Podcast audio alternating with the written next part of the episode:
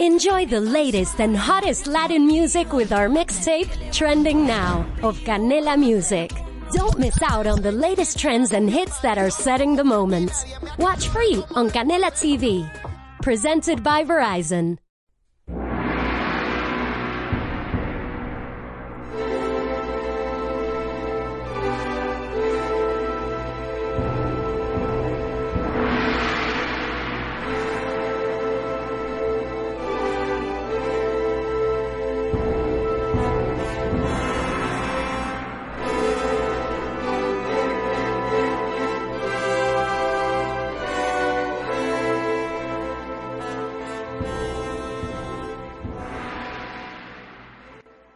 Muy buenas tardes. Les saludo con muchísimo gusto. Soy Ale Lobato, de nuevo en una entrega de este programa a cuentagotas, en donde estamos terminando ya de revisar la historia de México. Han sido unos cuantos programas, poco más que 10, eh, y hemos logrado, en, como en breves episodios, revisar desde los cimientos de nuestro país en Mesoamérica y con este programa y el que sigue estamos cerrando este ciclo de programas de historia de México. Como saben, los que siguen el programa, la semana pasada terminamos de ver la revolución, revolución y contrarrevolución, y nos quedamos en el gobierno de eh, Cárdenas, de Lázaro Cárdenas. Bueno, eh, digamos que terminando este eh, episodio de la revolución, empieza lo que conocemos como los gobiernos priistas, esto ya también lo platicamos la semana pasada, con Calles, que funda el Partido Nacional Revolucionario y va a empezar una época de institucionalización del país. Bueno, la historia del siglo XX la podemos ver de una manera muy aburrida o de una manera un poquito más analítica y menos tediosa. Si en vez de estudiar presidente por presidente, vamos comentando eh, sí, por supuesto, pues quienes estuvieron al cargo, pero sobre todo, cuál es el trasfondo del impulso en nuestro país de esta, de esta etapa, qué está sucediendo a nivel internacional, qué, eh, cómo es que México intenta consolidar un proyecto de nación. Eh, la conclusión, esa la platicaremos la próxima semana, es bastante triste, como lo sabemos. El proyecto de nación hacia mediados del siglo parecía estar avanzando y empezar a funcionar eh, aún con la hegemonía del PRI, que, realmente siempre la tuvo durante este periodo, pero aún así con, avances muy claros hacia un, país fuerte y en, algún punto de, después de esta transición en los años 50, 60, las, cosas políticas se quebraron y la economía empezó a responder a intereses totalmente ajenos a los intereses y al bienestar del pueblo. Entonces es una historia que nos permite, de hecho es como, me parece urgente analizar este periodo porque hay que, hay que como retomar las riendas, me parece, de este país y, ver en, qué momento se quebró el proyecto de nación. Pues con esta expectativa un poco triste pero realista, eh, comenzamos la revisión de la historia de México de 1929 y hoy llegaremos hasta el gobierno de Echeverría, o más bien dejaremos Echeverría para la próxima, terminaremos con el gobierno de Díaz Ordaz en 1970. Pues bienvenidos, soy Ale Lobato, este es su programa A Cuenta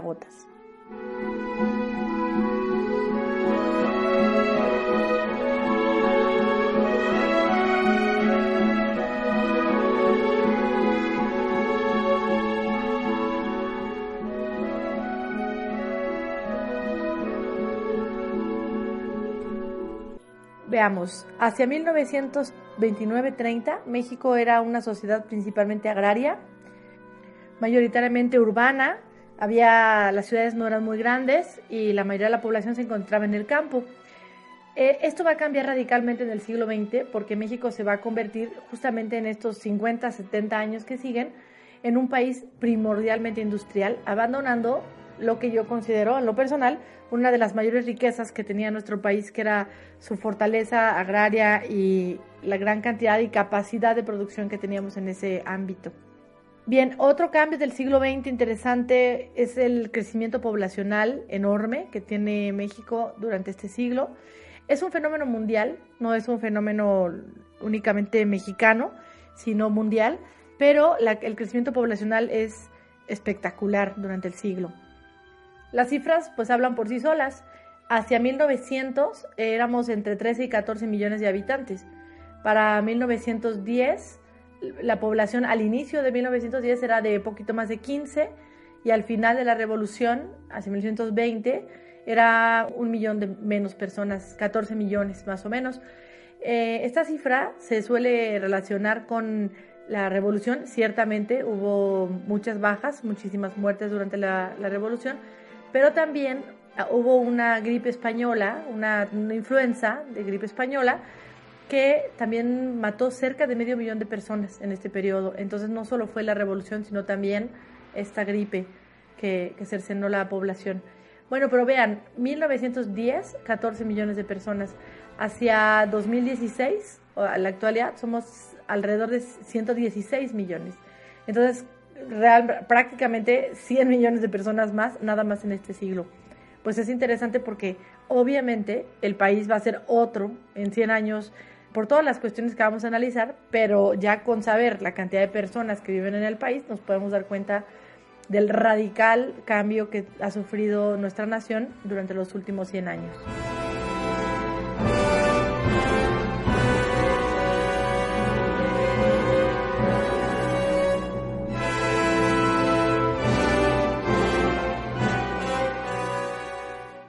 Pues, ¿qué podemos decir del PRI? Eh, toman el poder, como sabemos, la familia revolucionaria con calles y durante los próximos 70 años se van a mantener en el poder. No es una cosa que nadie sepa en el país, más bien es eh, aceptado popularmente. El PRI tuvo un régimen autoritario que tuvo sus arreglos con los diferentes sectores de poder del país, eh, las relaciones internacionales, con el sector empresarial, para mantener una cierta estabilidad y un crecimiento que, que permitieron justamente que, el PRI se consolidara como partido hacia los años 50 y se quedara en el poder durante bastante tiempo más. Em, ¿Qué pasa con, el, con este siglo? Es un es el momento en que por fin podemos hacer una nación.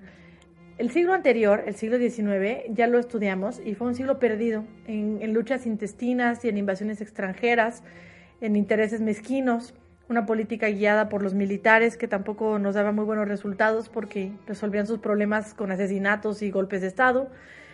De modo que el siglo XIX pues, lo podemos dar por perdido, 100 años de atraso y tenemos los 100 años que siguen, que son los del siglo XX, pues con un proyecto que parece, parece empezar a consolidarse y de pronto fracasa, como ya les comenté.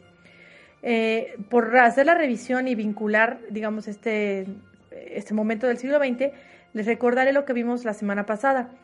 Eh, al terminar el gobierno de Calles, él toma realmente el control de los siguientes tres presidentes, que son Emilio Portes Gil, Pascual Ortiz Rubio y Abelardo Rodríguez, con un poco más o un poco menos de independencia, estos presidentes gobernaron bajo la sombra y las decisiones y la dirección de, calles. A este periodo se le conoce históricamente como el maximato, por lo que les había dicho que a Calles se le nombra el jefe máximo de la revolución. Pasando esto, em, toma el poder, bueno, viene una crisis muy fuerte, durante el maximato viene una crisis muy fuerte mundial, la crisis del 29, el crack de la bolsa de Nueva York, que desplomó las exportaciones de México y nos metió también en un problema económico que un poco desprestigió el, papel de Calles. O sea, no era directamente él, pero ayudó a, como el descrédito de, su papel como la sombra detrás del poder en el país. Ante un escenario de esta magnitud, hay elecciones después del gobierno de Abelardo Rodríguez y gana Lázaro Cárdenas, eh, Cárdenas hizo muchísimas reformas por las cuales ya comenté también, yo considero que el, al que deberíamos llamar jefe máximo de la revolución es a él, a Lázaro Cárdenas, porque es quien, quien dio con hechos resultados de las demandas revolucionarias. Bueno, lo primero que hace en el poder, una de las primeras acciones es obliga a Calles a pedir disculpas y a irse del país. Y lo sacó del país, fue exiliado. Después eh, emprendió el reparto agrario, todo lo que ya le habíamos hablado de, la, de las reformas eh, hacia ejidos. También hizo reformas en el sector educativo, impulsó muchísimo las campañas de alfabetización. Con Lázaro Cárdenas fue el principio de la disminución del índice de analfabetismo en el país, que también, así como el poblacional, es una cifra alarmante. Hacia principios del siglo sabía leer el 20% de la población, sabían leer y escribir, y hacia finales del siglo eh, solo el 6% de la población está en condiciones de analfabetismo. No vamos a negar que este impulso lo, lo inicia Lázaro Cárdenas con sus reformas educativas y campañas masivas de alfabetización. También instituye los sistemas de salud que van a expandirse como un beneficio social en todo el país. Y pues hoy, aunque estén fracasando y no tengamos muchos medicamentos en el seguro, existe el seguro y eso pues fue un logro de, del gobierno de Cárdenas. Eh, como lucha social, como respuesta a las, a las reivindicaciones populares, pero bueno, sabemos el resultado al presente de estos proyectos, sin embargo, pues son, son cosas que, que el país debería retomar. Otro acierto de Cárdenas es la recepción de muchísimos refugiados de la Guerra Civil Española. Y en lo personal digo que es un acierto porque con estos refugiados llegaron muchísimos Em, intelectuales y científicos que le dieron un impulso enorme a la vida intelectual y académica de nuestro país. Ellos, por ejemplo, fundan la Casa de España, que es una institución que se dedica a la investigación y a la producción del conocimiento. Hoy esta institución es el Colegio de México. Y, y, bueno, como eso, pues llegaron a inyectarse de cerebros nuestras instituciones educativas de nivel superior y en todos los niveles. Eh, desarrollo científico también tuvo un gran impulso y pues fue un acierto también humanitario esta, esta acogida que tuvo Cárdenas. También otro éxito de, de Cárdenas fue la organización de las clases trabajadoras. Él defendió el derecho a huelga, hizo varias reformas que defendían a los trabajadores, sobre todo mexicanos, dentro de las empresas extranjeras. Y de hecho, uno de estos eh, episodios fue el que provocó la expropiación petrolera. Porque esto comenzó con un fallo de la Suprema Corte de Justicia que se había impulsado a favor de defender el salario y algunas reivindicaciones eh, obreras de los trabajadores dentro de la industria petrolera. Es decir, eh, eh, Cárdenas provocó una serie de reformas que protegían a los trabajadores de empresas extranjeras que exportaban el petróleo mexicano. Las empresas no estuvieron nada contentas con este fallo de la Suprema Corte y lo desconocieron, desconocieron el fallo. Y entonces pues Lázaro Cárdenas se enfurece, se, se, indigna frente al desconocimiento pues, de las pautas que está indicando el país y provoca la expropiación petrolera, que fue pues sí la compra de toda la infraestructura y correr a las empresas, sobre todo estadounidenses, británicas, que tenían eh, la, explotación de nuestro petróleo. La expropiación petrolera fue un evento que, generó muchísimo nacionalismo y una gran popularidad de Lázaro Cárdenas, es decir, petróleo para los mexicanos. Y de hecho con esta reforma, no solo la expropiación, sino se fortalece eh, la Constitución en el sentido de defender los bienes de la nación. Bueno, por eso y algunas otras cosas, cada, quien tiene su opinión y es válida. A mí me parece Cárdenas tal vez el culmen de la revolución y además uno, un, presidente verdaderamente comprometido con las causas de nuestro país, con las causas más sensibles y sociales de nuestro país. Bueno, claro, Cárdenas era de izquierda y dentro de esta tendencia a la protección de los trabajadores se gesta un nuevo partido político. No hay que ser muy sagaz para adivinar que frente a la izquierda cardenista se gesta el PAN. En 1930 el PAN es fundado con Manuel Gómez Morín a la cabeza justamente con la intención de hacerle un contrapeso a esta tendencia socialista del gobierno de Cárdenas.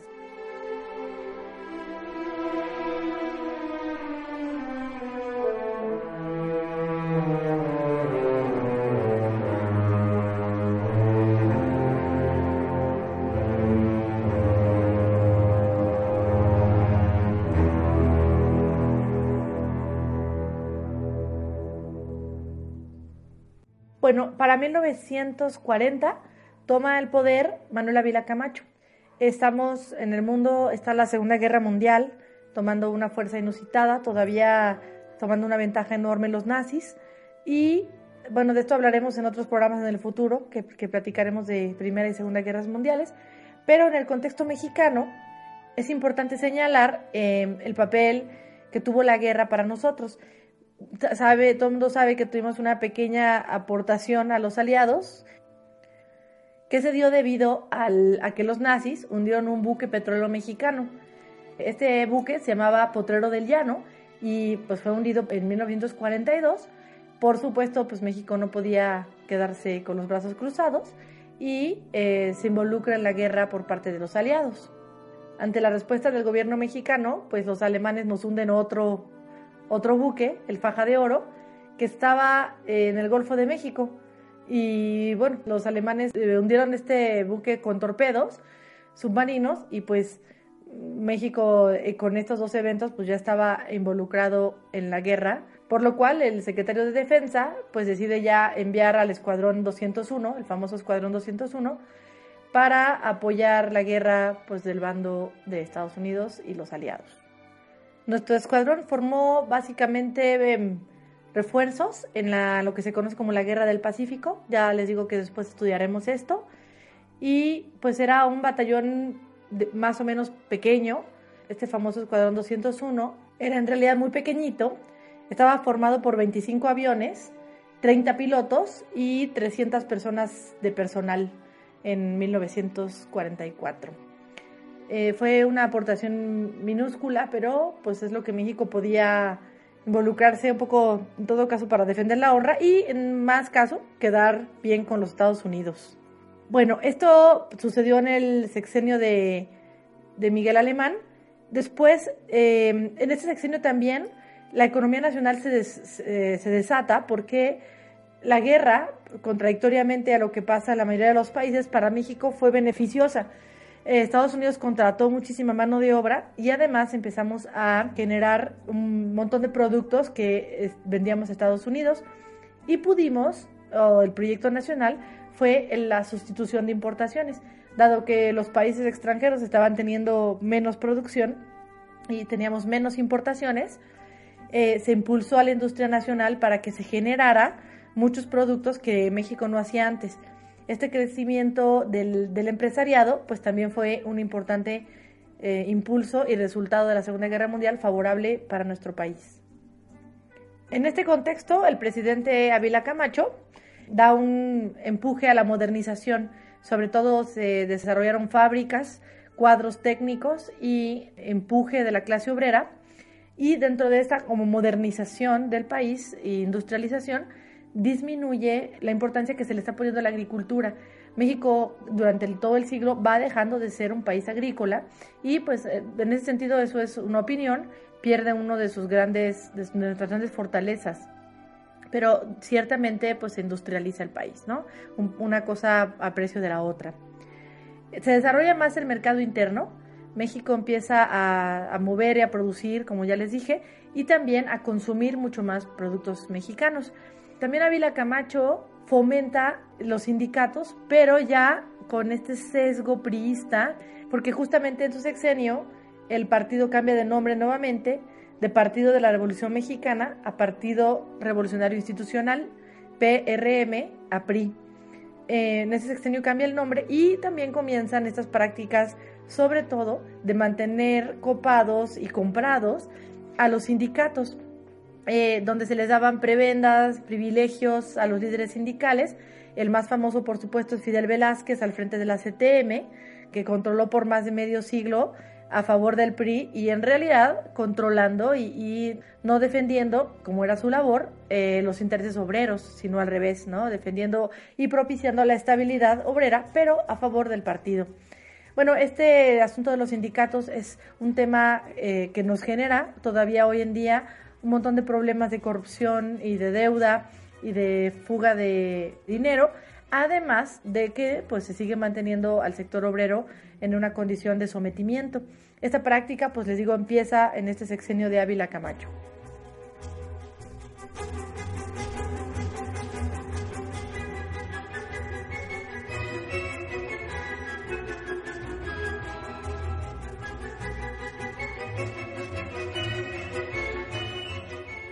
Hacia 1946 toma el gobierno Miguel Alemán.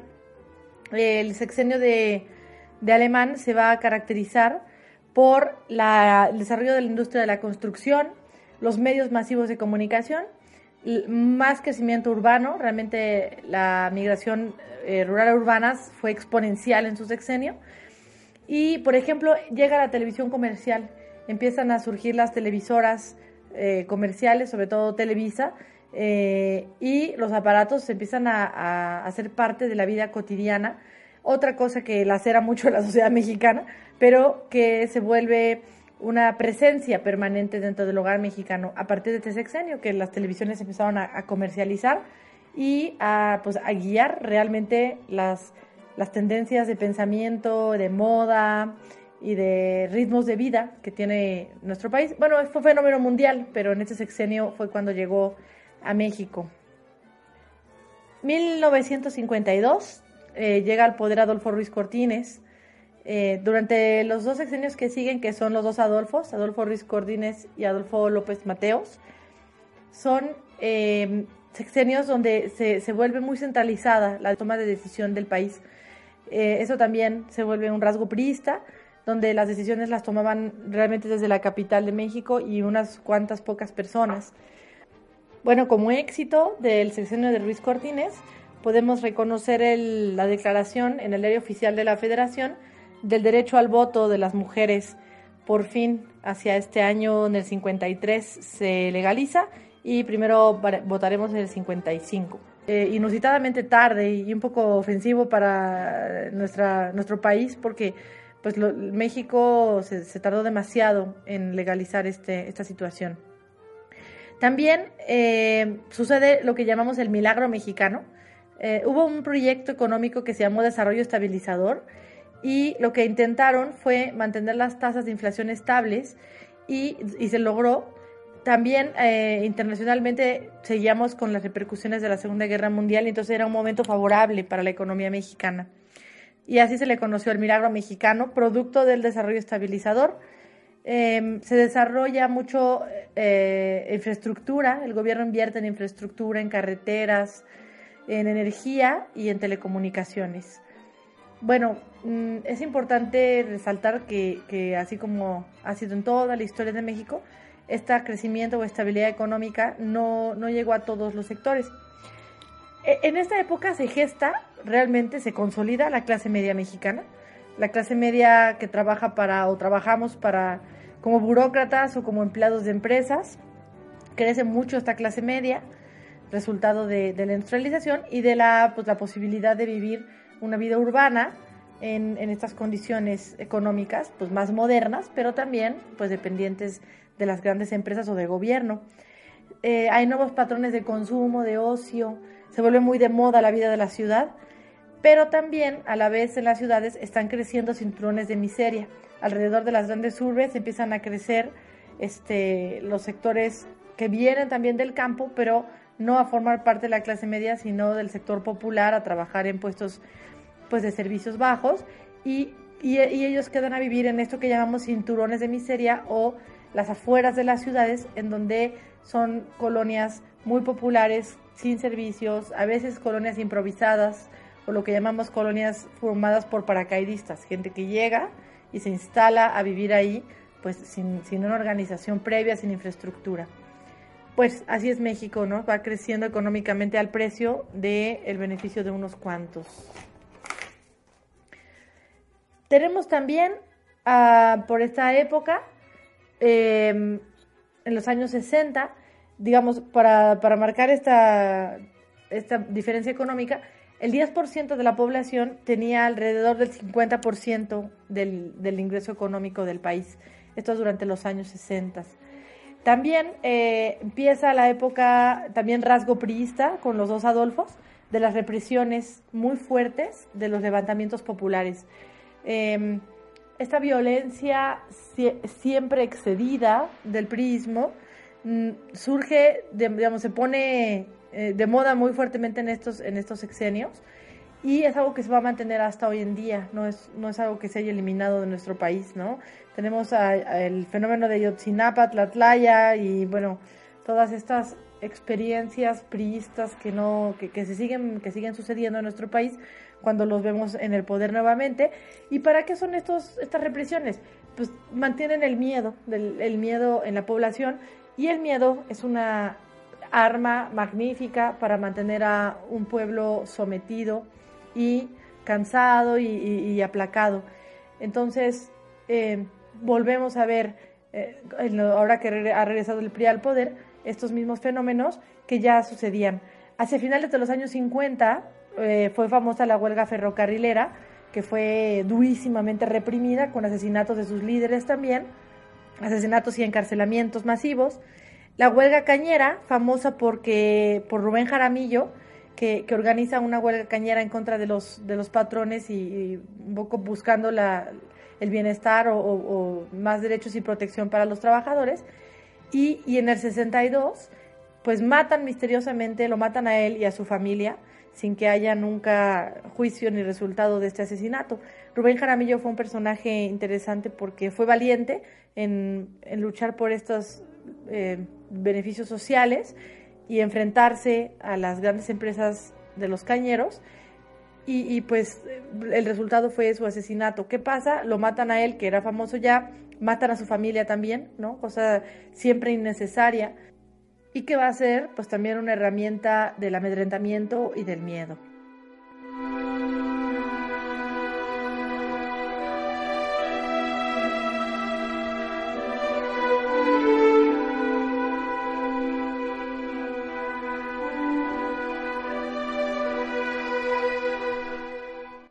Bueno, después toma el poder hacia 1964 y hasta el 70 Gustavo Díaz Ordaz.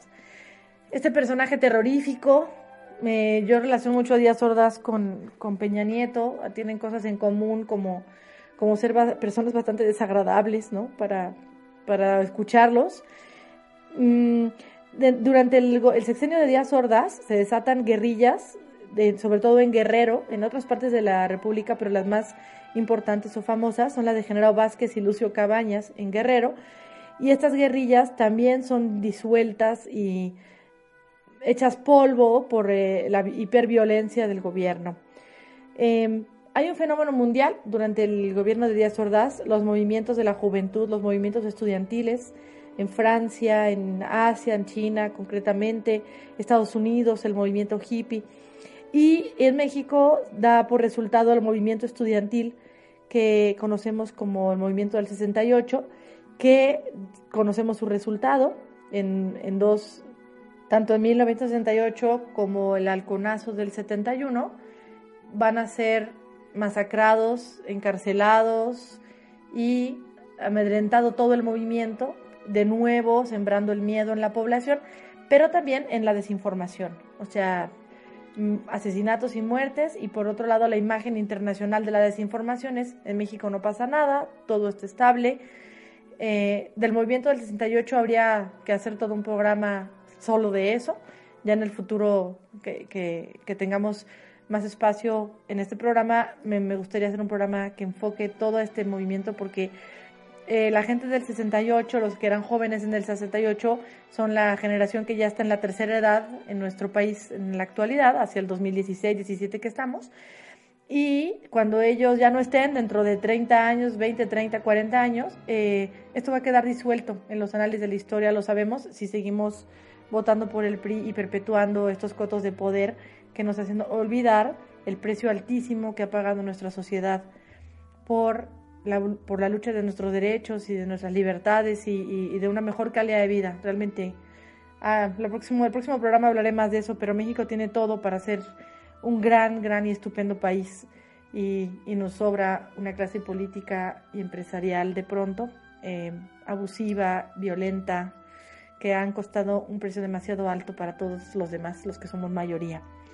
Bueno, esto son reflexiones a partir del movimiento del 68 y curiosamente, en septiembre de 1969 existe el famoso video de Díaz Ordaz echándose la culpa, aceptando la culpa de los actos del 68 y aún así, increíblemente, muere sin juicio político este hombre.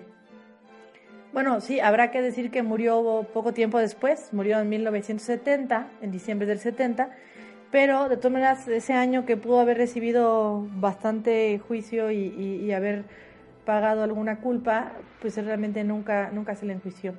Y sí murió poco después. Quién sabe si, si a la larga hubiera tenido alguna repercusión, pero eso, la historia ya no sucedió, pues en la historia ya no sucedió. Con este episodio tan terrorífico de la guerrilla de Lucio Cabañas, Genaro Vázquez, el movimiento del 68 y la asquerosa impunidad y cinismo de estos presidentes priistas, termina este programa un poco desmoralizante y empezaremos el siguiente nada más para cerrar todo este ciclo de historia de México con Echeverría y comentaremos un poco hasta el presente, realmente hay siempre hay que esperar unos cuantos años para evaluar la historia, pero haremos una revisión de lo que ha sucedido en los últimos sexenios y ah, me gustaría también terminar el programa con una reflexión acerca de, las potencialidades que tiene nuestro país y las propuestas que, deberíamos empezar a gestar para cambiar completamente el rumbo, que este tercer siglo de independencia nos sirviera verdaderamente para llevar a México, si no a ser una potencia económica, que lo personal no es uno de mis mayores intereses, sí un país donde la gente viva con la calidad de vida que nos merecemos por tener un país tan rico en recursos y con tanto bagaje cultural. Bueno, en ese sentido lo tenemos todo y habría que, reformar el camino de nuestras decisiones políticas. Pues con eso terminaremos el próximo programa. Creo que ya me estoy adelantando mucho. Espero que les haya resultado interesante esta revisión del siglo, de esta parte del siglo XX y que nos escuchen en el último programa de Historia de México el próximo lunes. Que tengan excelente tarde. Se quedan a escuchar la programación de Radio Numancia. Soy Ale Lobato y nos escuchamos la próxima semana.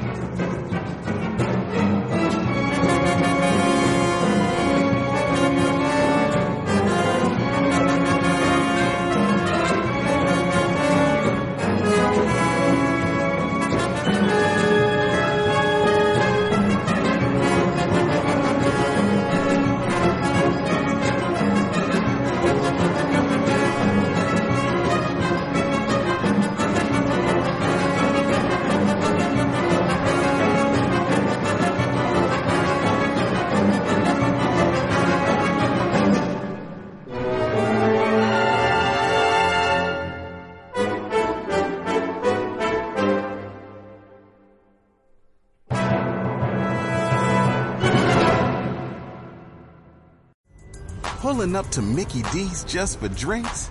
Oh yeah, that's me. Nothing extra, just perfection and a straw. Coming in hot for the coldest cups on the block. Because there are drinks. Then there are drinks from McDonald's. Mix things up with any size lemonade or sweet tea for $1.49. Perfect with our classic fries. Price and participation may vary, cannot be combined with any other offer. Ba da ba ba ba.